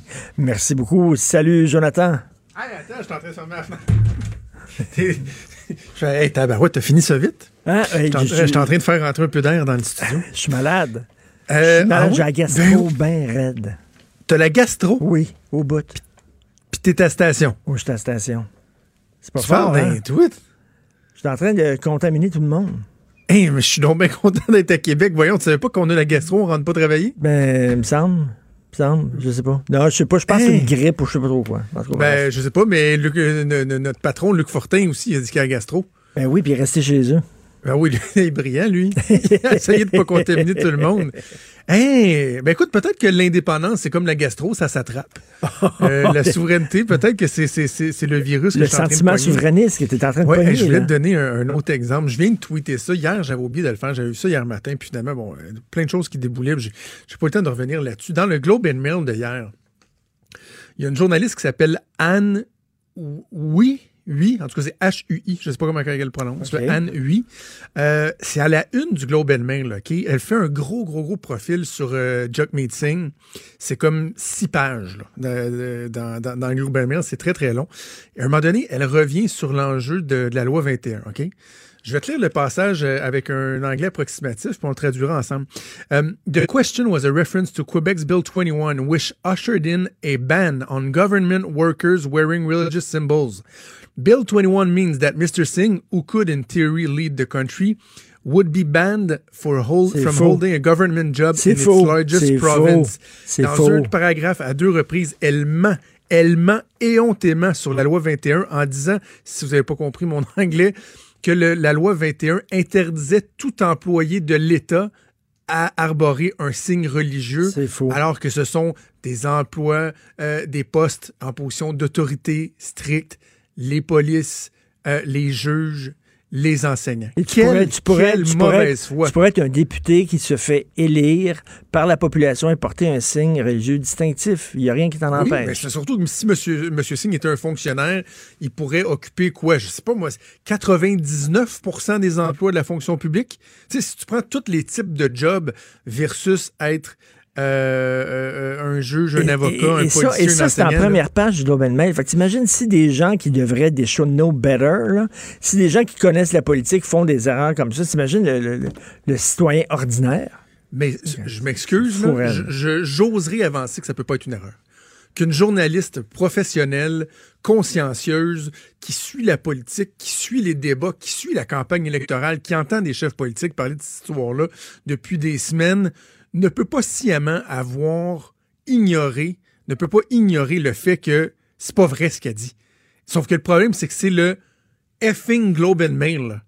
Il y en a un journal qui est crédible comme le Globe and Mail dans le Canada anglais? Là, ils sont quelques-uns, bon, on peut penser au Toronto Star, mais, mais le Globe and Mail, c'est une référence. Écoute. Combien de dizaines, centaines de milliers de personnes ont lu ça? Et As-tu se sont reçu- fait rouler dans la farine? Y a-tu, y a-tu des amis qui, te- te- qui t'ont euh, tombé dessus, toi, à cause de la fin de ta chronique où tu disais je suis presque devenu souverainiste? Ah, parce qu'il y a oui, des oui, gens qui te, te considèrent comme un traître à la cause fédérale. Oui, oh, non, non, j'en ai reçu. Mais c'est quoi? C'est drôle parce que j'ai reçu plein de, de messages, euh, entre autres euh, des gens qui, des téléspectateurs de, de la Joute, parce qu'on a parlé aussi à la Joute, qui me disaient crime, tu sais, on, on- on t'aimait déjà pas pire, mais on trouvait ça plate que tu sois pas souverainiste. Là, hey, viens-t'en la famille, euh, il te manque juste un pas à faire. Non, non, j'ai eu Oh des, beaux témoignages. Ça a l'air d'être une gang le fun. Je pense que j'ai envie de, de me joindre à ça. Alors, tu- je vais- tu vas- tu- tu peut que parler je de prenne quoi? deux Tylenol puis que ça passe aussi. Ça- tu vas parler de quoi dans ton émission? euh, Gilles Duceppe qui va analyser justement euh, la campagne euh, comme on le fait à chaque jeudi qui va être là. Puis également, je vais parler à un candidat du Parti populaire du Canada. Manquez pas ça. Euh, Danny Boudreau. Euh, qui- on, a pris connaissance de Danny Boudreau par une vidéo diffusée sur euh, Facebook d'un débat qu'il y a eu au Saguenay-Lac-Saint-Jean. Euh, lui, il est candidat donc du Parti populaire, le parti Maxime Bernier, et a des positions, ma foi, surprenantes sur la question des changements climatiques. Et, et il a l'air bien sympathique, il a une bonne bouille. Il a accepté de me parler. On va, on va en discuter ensemble, mais c'est c'est surprenant un peu. OK, j'ai hâte d'entendre ça. J'ai hâte d'entendre ça. On t'écoute avec Maude, bien sûr. Merci Bye bye. beaucoup. Merci Hugo. Merci à Fred. On se reparle demain à 8 h. Passez une excellente journée.